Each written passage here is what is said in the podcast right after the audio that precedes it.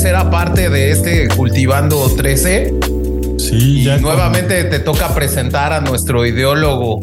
Sí, con mucho entusiasmo de tener nuevamente a Roy Blasquez para que nos hable un poquito de lo que es la depresión, ya que a fin de año, inicios de año, con esto de la cuesta de enero, las navidades, hay mucha gente que se tiende a deprimir, ¿no? Sí, justo pues queremos traer a Roy para que nos hable un poquito de la depresión y pues qué puedo hacer para superarla si me encuentro en depresión y bueno pues un poquito de, datos como de meditación y eso que ya nos había platicado en estos cultivando la mente el buen Roy. Cómo estás Roy hola James. Hola Chava. Gusto saludarlos. Roy. Ya nos le habías la meditación. Qué bueno que ya nos la traes ahora sí. Claro que sí, gracias por la invitación otra vez. Pues vamos a platicar de, depresión, que yo lo veía y estaba leyendo hace unas horas eh, eh, de que la clínica Mayo habla de, de trastorno afectivo estacional con la depresión de fin de año. Y justo me gustaría empezar en este punto. ¿Cuándo se da una depresión y cuáles son los signos, qué es una depresión, cuáles son los principales signos para saber que estoy deprimido y qué puedo hacer para erradicarla, Roy. Sí, eh, pues mira, hay que diferenciar primero de tristeza contra depresión, ¿no? La, la tristeza se puede dar de manera cotidiana. Eh, creo que es importante entender que somos seres fluctuantes y las emociones siempre están en movimiento, ¿no? Entonces hay rachas en las que uno no se siente tan bien, habrá momentos eh, mejores. Entonces creo que eso es primero importante. Ahora ya un poco adentrándonos en cuestiones como depresivas como tal, sí habría que tomar en cuenta el tiempo, ¿no? Y esto no solo con la depresión, sino con todas las patologías. Pero eh, algo que, si mal no recuerdo, ya les había mencionado en las sesiones pasadas, es que eh, clínicamente se toma como seis meses eh, como media para considerar alguna, algún trastorno crónico, ¿no? Okay. Esto quiere decir que ya tiene afectaciones que han llevado un periodo determinado y, y, significativo y por ende habría que ya darles atención, ¿no? Entonces, una es eso, el tiempo, ¿no? O sea, que un día llegue y me sienta triste porque tuve un día pesado, pues no, definitivamente no es depresión, ¿no? Tiene que ver eh, con un mayor tiempo y la otra sería la sintomatología, ¿no? Los signos que las personas presenten eh, y estos varían, pero eh, hay varios que se pueden identificar, ¿no? Y que son bastante constantes. Eh, casi siempre se altera el sueño, la manera en la que dormimos. Puede haber insomnio o todo lo contrario, puede haber un exceso de, de pues sí, de sueño, mucha fatiga. evidentemente los dos se pueden dar, ¿no? A lo mejor uno puede dejar de dormir, pero se, se, duerme muy tarde y después despierta cansadísimo, es decir, un desbalance en el sueño, ¿no? Acentuado. Otra tendría que ver con, eh, también puede presentarse algunos eh, estados, estados como de, ansiedad, de mal humor, estar irritable, ese también es muy común. Otro síntoma es también la falta de interés. En cosas que a lo mejor nos llamaban la atención antes, ¿no? Y en general es un estado de, apatía y, y, de, pues, se pierden un poco las ganas de vivir, nada, nada tiene en realidad sentido, ¿no? Eh, entonces creo que a grandes rasgos esos son los síntomas y habría que ver ya caso por caso, ver cómo es que se puede tratar. ¿Y existen como grados de, depresión o...? Sí, buena pregunta. Eh, generalmente, o sea, se tendría que ver caso por caso precisamente porque habrá personas que presenten, a lo mejor hay personas que toda la vida han estado con algún grado de depresión, que tienen ese tipo de personalidad, que a lo mejor tienden a disfrutar menos la vida, a lo mejor a, a ver todo de manera más negativa, a no estar tan motivados. Y esto lo podemos ver en personas que a lo mejor llevan así 10 años y más sin embargo no por eso dejan de trabajar o no por eso dejan de tener eh, vínculos sociales y parecerían estar normales, ¿no? Sí, eh, porque en qué momento es, ah, sabes qué, esto que me está pasando y como tú decías al inicio, pues es, es motivo de un tema de que pues me sentí triste por algún evento o, eh, o me siento triste constantemente y cuánto tiempo constantemente me tengo que sentir triste para de ser determinado con depresión. O sea, algún evento, por ejemplo, yo he visto mucho que cuando algún familiar querido fallece o algo así, pues eh, tienes una tendencia a entrar en depresión, ¿no? Sí. Este, bueno, ahí son como dos preguntas, ¿no? Voy a ir primero con la de, por ejemplo, alguien se muere, ¿no? hay un duelo en la vida de alguien. Sí. Y los duelos, eh, definitivamente hay un pico de depresión en la vida de, N sujeto y esto toma aproximadamente, a ver, esto es una medida, les digo, un poco arbitraria y es una media, pero se da de la misma manera seis meses, ¿no? Entonces, digamos, se te muere alguien, obviamente vas a tener un periodo eh, de muchísima tristeza, de muy poca motivación.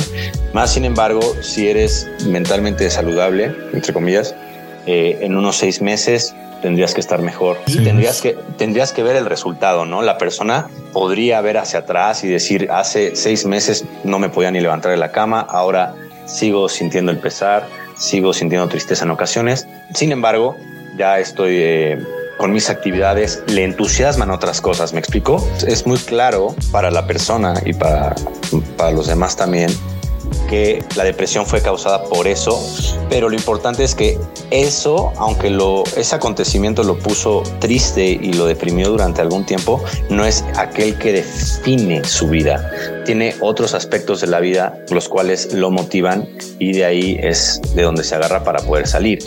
Alguien con una depresión mayor no, no, no encuentra estos puntos o estas otras áreas de la vida que puede agarrarse, de las cuales puede agarrarse para, para encontrarle sentido, ¿no? Esta es la primera pregunta que habías hecho. Y bueno, un poco respondiendo a la, a la segunda pregunta de James que tenía que ver un poco con cuándo darse cuenta si ya es un poco más grave. Eh, sí tendría que ver con a lo mejor una sintomatología más aguda. Esto quiere decir con una sintomatología que se vuelva muchísimo más fuerte y que esto pueda desembocar en ya ocasionarse un daño, ¿no? De manera grave, en donde ya podemos ver a lo mejor un intento de suicidio, autoflagelación, eh, donde hay un aislamiento social muy acentuado, en donde ya hay un desgaste grave mental y físico, ¿no? totalmente. Me vas a preguntar. Ahora, yo quería irme un poco, y Roy, al tema eh, de las causas. ¿Cuáles son las causas que provocan un esquema depresivo? Mira, eh, dependiendo de por dónde lo veas, yo diría que lo podemos dividir una en la parte como biológica, otra la parte social y otra parte la parte mental, que definitivamente se alimentan la, la, una a la otra, ¿no? En la parte biológica sí tiene que ver con los hábitos, ¿no? De día a día los antecedentes genéticos y familiares, es decir, si uno pudo tener parientes con historial depresivo, evidentemente se suma, ¿no? Eh, la O sea que a veces es clínico, digámoslo así. Y entonces a veces puede ser como hereditario o realmente podría no tener unas causas tan obvias, como decían, como la pérdida de un familiar o por una crisis económica, ¿no? A veces es simplemente viene con uno mismo, ¿no, Roy? Sí, o sea, lo que demuestran los estudios es que sí hay una carga hereditaria significativa, ¿no? Más sin embargo, como en cualquier eh, patología, eh, todas estas distintas áreas eh, tienen su parte, ¿no? O sea, a lo mejor una persona que tiene una carga hereditaria, pero tiene un entorno social favorable y, a lo mejor una dieta sana, etc., etc., me voy a entender, no, no, no, no llega a desembocarse este tipo de patología. Más sin embargo, claro que es determinante. Entonces hay otra cosa por la que yo veía y, había estado leyendo, digo, nosotros casi no sufrimos de eso eh, eh, aquí en, México porque estamos muy pegados al Ecuador, pero tenemos allá nuestro eh, enviado especial a Chavita ahí en Alemania. ¿Tú cómo observas, Chavita, que sí hay depresión más cuando en los inviernos pues dura menos la luz del sol que en los veranos. Sí, definitivamente. se nota mucho, eh, primeramente por, porque dura mucho menos el día, el frío que no te permite salir con tanta comodidad para hacer actividades como en el verano. Pues el verano está lleno de actividades, fácil conocer gente y durante el invierno pues como que todos se recluyen en su casa y si no cuentas con un círculo cercano a veces o con un deporte, una actividad que tengas semanal, sí te da un bajón y como que tiendes más, eh, como dice Roy, a, comer más, eh, ves más movies en tu casa, comes peor, uno sube de peso, se siente como con menos ganas de salir. Y eso tiene que ver precisamente con lo que, con la pregunta, o sea, está la parte como biológica y esta sería como la parte social o externa, ¿no? En donde definitivamente el medio ambiente tiene un peso muy grande en estas patologías, ¿no? Estos países como México, a pesar de las carencias que tenemos a nivel económico, a nivel social, mucha gente, de hecho, viene a este país. ¿Por qué? Porque hay sol. ¿Por qué? Porque tienes unos paisajes hermosos y no hay que olvidar que al final de cuentas, esa, ese, tipo de cosas son las que a veces eh, sí necesitamos los seres humanos para poder disfrutar un poco más la vida y estar motivados. totalmente. Y creo que finalmente la, tercera, que es la parte como, como mental, ya tendría que ver con un poco con la construcción que cada quien hace de su realidad y la pregunta pregunta, por ejemplo, sería ¿por qué a una persona un hecho similar a la de otra le impacta de una manera mucho peor, ¿no? Es decir, a lo mejor una persona que se le muere a la mamá a los 35 años eh, se deprime eh, a diferencia de una persona que tiene 35 años y eh, se le muere su mamá y a lo mejor solamente se siente triste por dos meses, ¿no? Y me imagino que también las expectativas que uno que tenemos con uno mismo, ¿no? O sea, a veces no acceder a cierta posición social o no poder comprar, eh, por ejemplo, como ahora en las navidades hay personas que pues no, no tienen los recursos para comprar para sus hijos, ven todo este tipo de anuncios y películas en las que todas las personas compran y regalan. Eso también yo creo que influye no, no llegar a cierta posición social, ¿no? O. Sí, o sea, yo creo que ya metiéndonos un poquito más al tema de la depresión o trastorno afectivo, esta parte del trastorno afectivo en la temporada navideña o de fin de año, tiene que ver con esto, ¿no? Con un buen de factores que uno es la exigencia de cumplir con un estatus, las exigencias capitalistas de el sistema en donde para ser felices hay que adquirir bienes y entonces a lo mejor en este caso, en ese ejemplo que das, la persona que quiere adquirir ciertos bienes, a lo mejor para su familia o para sus seres queridos, no se encuentra en las condiciones de hacerlo.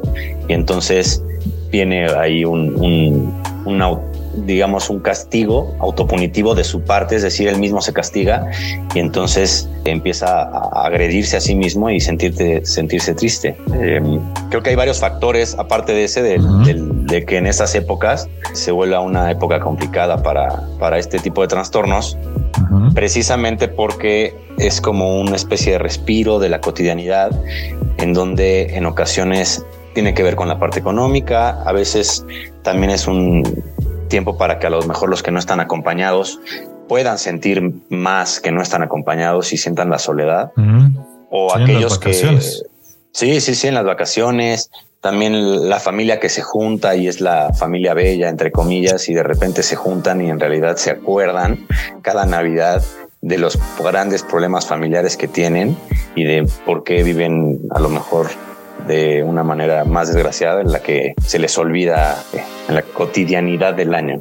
Llega un momento quizá en el que ya dejamos de evadir, ¿no? Cuando son vacaciones, se te olvida todo con el trabajo, estar ocupado y en un momento en el que tienes tiempo para reflexionar, ves todos tus problemas llegándote, ¿no?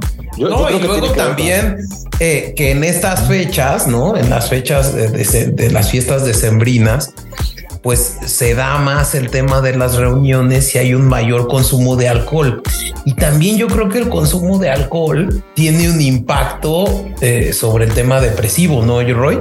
Pues sí, las sustancias, aunque a veces pueden disfrutarse mucho, eh, evidentemente no le hacen bien al cuerpo, ¿no? Y, mucho menos si son en exceso, al cuerpo y a la mente, que están conectados, son uno mismo, ¿no? Pero, pero es interesante porque entonces es un poco como el huevo y la gallina, que es primero, ¿no? ¿Qué es primero? el consumir alcohol y deprimirse o consumir alcohol y o drogas porque uno ya está un poco deprimido y quiere olvidarse de o no quiere ver, ¿no? Entonces, creo que es interesante que lo menciones porque definitivamente es otro factor que se suma a este tipo de trastornos. Oye, Roy, yo había leído y quería consultarlo contigo. Yo leí que no es bueno dormir con la tele prendida, porque, bueno, algunos estudios decían que el cuerpo necesita eh, generar producción de una sustancia que se llama melatonina pero que esa sustancia el cuerpo la produce en un estado de relajación que idealmente es cuando te quedas profundamente dormido en un escenario completamente oscuro. Por eso apagas la, tu habitación cuando te duermes. Y decían que cuando tú te quedas con la tele prendida, pues no permites que el cuerpo entre en ese estado y por lo tanto no produces melatonina y eso te puede provocar depresión. ¿Qué, qué opinas de esto? Es algo que veníamos mencionando en, los cultivando la mente anteriores, ¿no? La parte de el uso de pantallas, las tecnologías. Eh, lo que hace una pantalla eh, más antes de dormir bueno, no es que lo haga más, más bien es que si uno va a dormir, lo que debería estar buscando es que nuestra actividad mental disminuya, así como la actividad física. Entonces, lo único que estás haciendo cuando estás viendo una pantalla es que estás estimulando la mente y al estimularla, digamos que favorece a esta actividad mental constante, eh, eh, donde probablemente no sea tan fácil dormirte, no, no sea tan fácil dormir profundamente. Eh, ¿Y qué pasa si hago esto todos los días? Pues que sí, mi, sueño se puede ver alterado. Ahora, esto no quiere decir que todos los que algún día veamos tele en la noche nos pase eso. Habrá gente que no le afecte. Más sin embargo, sí es algo que puede eh, afectar y que a la larga sí puede traer un detrimento en el descanso. Y si el sueño no es reparador, digamos que el sueño es de las cosas más importantes para reparar nuestro cuerpo y nuestra mente. Es como el psicólogo cuando soñamos, es como esta este psicólogo que nos permite elaborar aquello que pasó durante el día y de alguna manera procesarlo, revivirlo y de ahí eh, pues ya levantarse reparado a nivel mental y a nivel eh, físico. Entonces, si tú no le permites al cerebro generar melatonina y que descanse bien, pues al día siguiente probablemente no te sientas tan bien y si eso lo vuelves una, un poco una bola de nieve, pues sí, tu sueño se va a ver pues afectado de manera crónica en algún momento, ¿no? oye, oye, Roy, y yo tengo una duda, por ejemplo, hablando digamos un poco del otro lado, si yo veo que un amigo está, digamos, deprimido, porque me ha tocado ver de personas que uno empieza a notar que están deprimidas, pero en vez de que se acerquen a ti, o sea, uno intenta buscarlas, pero buscan siempre pretextos para alejarse. ¿Existe como algún, pues no sé si técnica, pero digamos alguna forma de acercarse a estas personas, hacerlas entender o ayudarlas, digámoslo así, no sé? Sí, o sea, más bien cómo se puede ayudar a personas que de alguna manera tú ves que tienen una depresión de manera clara y sientes que no hay manera de abordarlas o sí sí sí. Cómo es la manera de abordarlas eso perdón. Está mejor dicho así. Pues mira a ver dos cosas. Una es creo que no, no siempre se puede detectar si alguien está deprimido no hay ocasiones en donde habrá gente que veamos muy alegre y esto pasa muy seguido, ¿no? Nos han enterado de casos en donde hay gente que parece estar muy alegre, ser una persona súper feliz, muy motivada y de repente se suicida y dicen, ¿qué pasó? No, pues la verdad es que siempre estuvo bien triste y no podía hablarlo, ¿no? Entonces a lo que voy con eso es que, bueno, una primero es la detección, creo que hay que tener, que tener cuidado, ¿no? Ahora, si ya claramente sabemos que hay alguien que está deprimido y es alguien cercano, un amigo, eh, evidentemente habrá personas que que estén deprimidas que sea más que les, a los que les sea más fácil buscar ayuda y otros a los que no. Entonces, si a estos que no les es fácil buscar ayuda empiezan a ser más esquizoides, más encerrados, empiezan a apartarse de los amigos, de los familiares, creo que sí es importante una, pues hasta insistir, ¿no? Como amigo o como pareja o familiar, hablar con honestidad. Creo que eso es lo más importante, ¿no? Oye, ¿cómo estás? Estoy para ti eh, lo que necesites y a lo mejor eh, ser honesto en el sentido de poder trasgreder a veces y decir, creo que necesitas esto, te veo deprimido, ¿cómo le podemos hacer? Y creo que no está tampoco de, más, si vemos que ya es un caso grave o estamos muy preocupados, pues hablar con, con, con los demás eh, que están a su alrededor, ¿no? Ya sean familiares, ya sean otros amigos. Yo me sentiría con toda la libertad de hacerlo mientras si haya hay un trastorno, ¿no? Ok. También también habría que ver caso por caso. Y bueno, por ejemplo, Roy, así ya tomando como de otro lado, este dicen que también suena a lo mejor raro porque llorar pues tiene que ver con justo estar triste, que a lo mejor ahí es donde, como dices tú, uno no distingue estar triste y estar deprimido. Yo me acuerdo mucho que cuando falleció mi abuela, según recuerdo, no lloré mucho. Y años después, como que eh, me acordé de ella, tuve como de esas, un lapso en el que tuve muchas memorias de ella y me dio por llorar, lloré así una hora. Me acuerdo justo estaba viendo la película de Big Fish. es una película un poco, un poco melancólica, quizá no tan melancólica, pero la sentí muy pesada. Muchos años fue tu, de tus películas favoritas. Fue de mis películas. Y después de llorar esa vez viendo esta película, al otro día me sentí renovado. Creo que ese ejercicio de llorar a veces es bueno, ¿no? Muy interesante pregunta y gracias por compartir igual, porque luego pues, no es fácil decir esas cosas.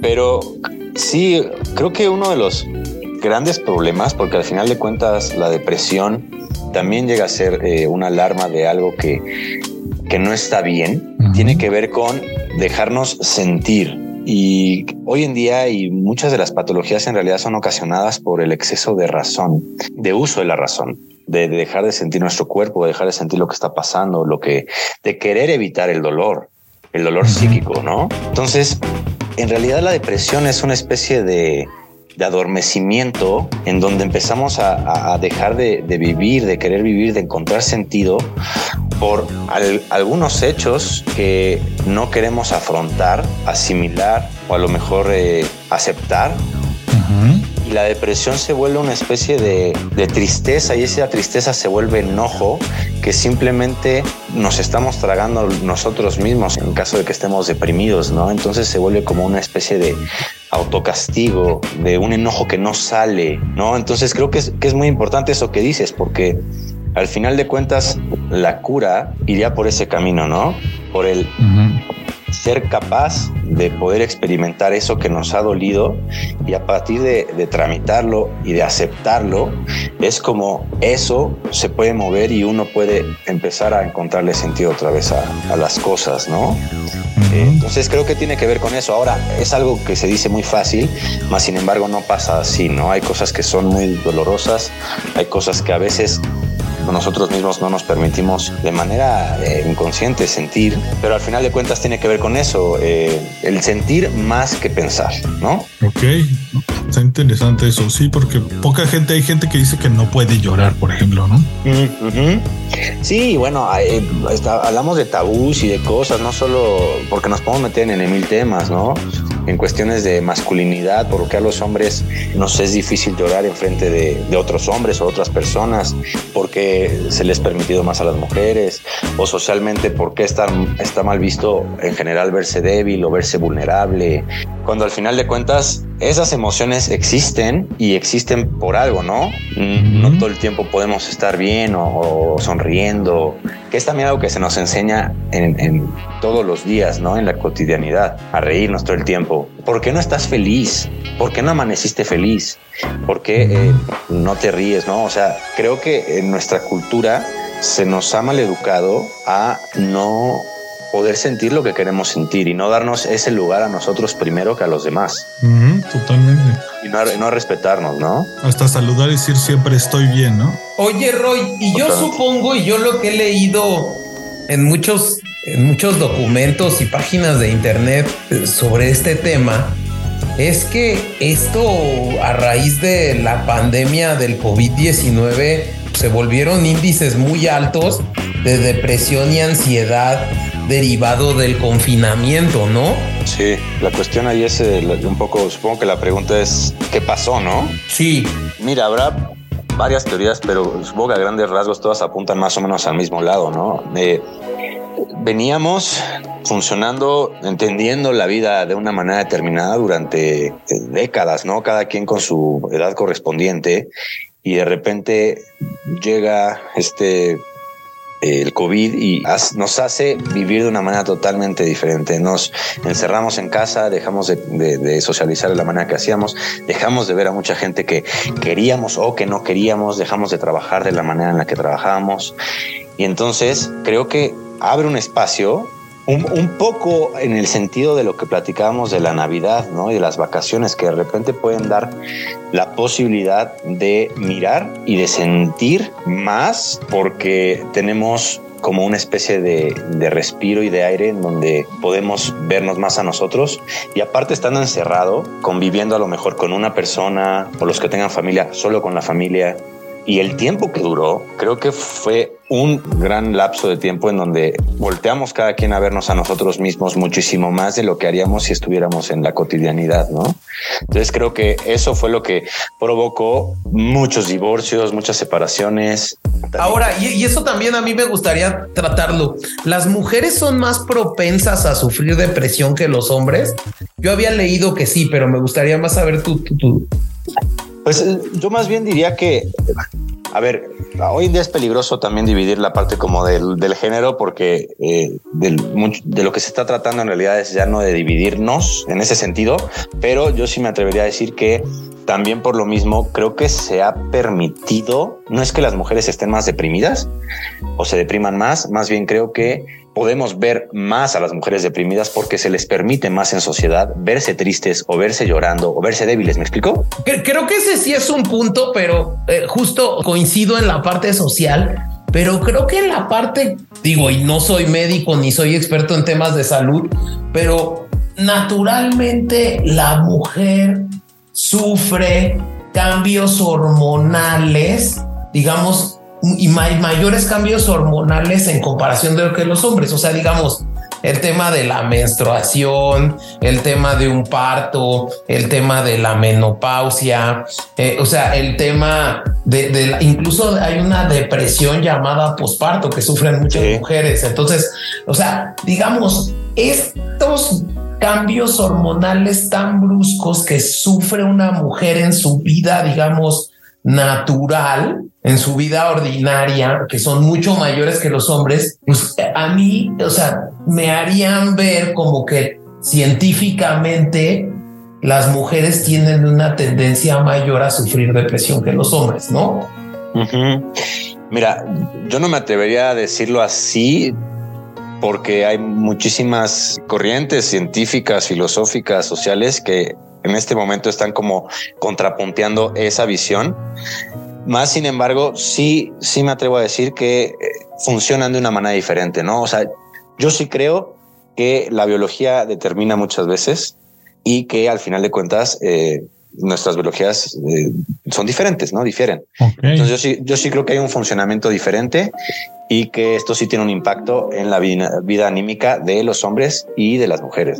quizá ya no sería una, una depresión crónica si es hormonal, no sería más bien un, un lapso.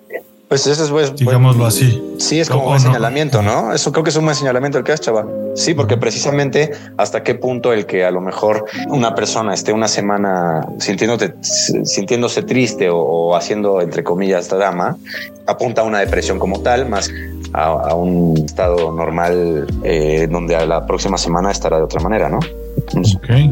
Y ah, y bueno, ahí también nos gustaría pedirte, Roy, no sé si tengas como algunos consejos eh, o, maneras para lidiar con la, con la depresión si ya nos encontramos en, nos empezamos a sentir mal? ¿Hay alguna manera de manejarlo de una mejor manera? Uno, yo creo que buscar ayuda es lo mejor. O sea, en dado caso de que haya alguien que se sienta realmente mal y que lo pueda identificar, creo que es el, buscar ayuda y el sentirse, el poderse sentir vulnerable en frente de otros, ¿no? Porque muchas veces eso se vuelve parte del problema. Alguien que se siente terrible, pero entonces se castiga porque no puede salir de ello como él quisiera, como ella quisiera, o solito, o porque le da pena y le da miedo. Y entonces también el que le dé pena y le dé miedo es parte de cómo se castiga. Me explico como una bola de nieve en donde se vuelve parte de la depresión. Entonces creo que lo primero es aceptarse vulnerable y humano como todos y poder ir con la persona a la que más confianza le tengamos y, o con las que sean y decirle me siento mal, necesito ayuda, ¿no? Creo que creo que el problema a veces es cuando la persona se siente sola, que, que, eso también es luego causa de depresión, ¿no? Que dice, bueno, quiero buscar ayuda y no este encuentro eh, a quién. Creo que ahí es cuando deben de buscar un especialista y, sé que es, lo más difícil como aceptar o querer ayuda. Creo que ese es el primer, paso, Para, para la solución, aunque suene un poco cliché, pero es verdad, ¿no? Y la otra es que a lo mejor podríamos, o sea, hay un par de técnicas, un par de técnicas de, respiración que les puedo dar para no depresiones eh, crónicas ni mucho menos, pero para a lo mejor dormir mejor y a lo mejor eh, darnos un boost a principio del día para estar un poquito más motivados. Ah, pues venga, Roy. Sí, súper bueno. Bueno, estas son dos técnicas de respiración que a lo que apuntan es precisamente la primera que se llama 10, 20, 30 es para un poco activar el sistema nervioso periférico y sentirse motivado, sentirse más despierto y eh, poder dar un empujón, ¿no? Y esto lo pueden hacer todas las mañanas, eh, se pueden pueden hacerlo acostados o sentados en un lugar cómodo. Si lo hacen sentados, traten de estar reclinados porque van a, eh, a inhalar mucho oxígeno y entonces pueden marearse un poquito, pero no pasa nada. Ok. Entonces el sistema 10, 20, 30, primero tienen que hacer 10 respiraciones fuertes, inhalaciones por la boca y sueltan inmediatamente, ¿no? Hacen 10, el número 10, vuelven a hacer una onceava y retienen la respiración por 10 segundos. Después liberan y hacen lo mismo con 20, retienen 20 segundos y hacen lo mismo después con 30, ¿no? Esto lo que va a hacer es que va a pues, meterles una especie de Boost. De boost, literalmente es como una especie de, pues sí, drogarse un poco con oxígeno de manera natural y lo que hace es que te va a activar, te va a despertar, ¿no? A veces está bueno. Sí, puede haber un poco de hormigueo, pero bueno, la verdad es que es interesante y, y sí se siente en el cuerpo, ¿no? Y la otra sería un poco lo contrario, para a lo mejor si tienen problemas para dormir, eh, o nada más quieren relajarse y, salirse un poco de, la parte racional sería un sistema que se llama 478 y ese va a ser igual lo pueden hacer acostados o sentados. Este no tiene tanta bronca y eh, van a inhalar por la nariz en cuatro segundos, cuatro tiempos. Un, dos, tres, cuatro. Aguantan la respiración por siete y sueltan por ocho, ¿no? Entonces esto va a hacer que soltemos por más tiempo del que inhalamos Mm. y eso va a hacer que nuestro sistema nervioso se relaje de manera natural. Mm, y eso lo pueden repetir varias veces. Ok. Ah, pues buenísimas técnicas, mi Roy. Sí, pues cuando quieran. Pues no sé si tú tengas alguna otra pregunta, Chavita, eh, de este tema que a mí me parece muy interesante. Yo había ahí leído algunos datos de depresión de la Organización Mundial de la Salud que estima que hoy en día al menos 322 millones de personas en el mundo la padecen y que este número ha subido en un 18% más con respecto a la década anterior. Entonces, es bien interesante lo que comenta Roy, bien interesante eh, todo lo que nos viene a compartir. Eh, eh, seguimos dándole esta importancia a la salud mental en el cultivando. Eh, no sé si tengas eh, alguna otra duda, Chavita, o bien que Roy nos dé impresiones finales respecto del tema. Quizás decir que justo uh, escuchando las estadísticas de que existe muchísima gente en este estado, pues decirle a, a nuestras escuchas y a muchas personas que hay que darnos cuenta de que no somos los únicos que estamos lidiando con ello y pues si no somos los únicos, si hay gente que se recupera, también ustedes pueden, ¿no? Buenísimo.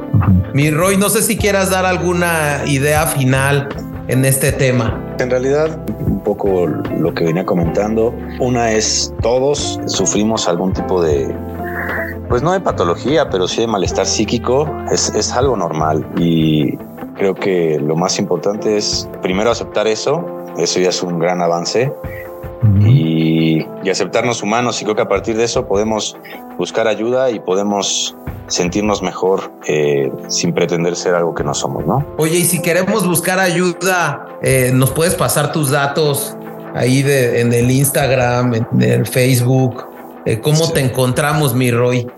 Claro que sí, les paso mi Facebook es Roy Blasquez, R-O-Y, B de bueno, L-A-Z. Q de queso UZ. Uh -huh. Mi Instagram es Roy Blasquez, pero con doble Z al final.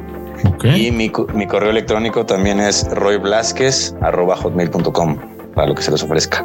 Perfecto, pues ya estamos. Oye, Roy, queríamos en este cultivando, este cultivando, que todos nuestros ideólogos nos recomienden, aparte no, de claro. la rola que corta la sección, eh, si escuchas algún podcast, eh, recomendárnoslo. Pues mira, que hay dos eh, podcasts que yo, uno que ya llevo tiempo escuchando y otro que estoy empezando a escuchar, James. Uh -huh. eh, uno se llama Psicología al Desnudo, que es de una chava que la verdad este, explica todo de manera como, como muy cotidiana, pero de manera clara. Me está gustando, chéquenlo. Ok.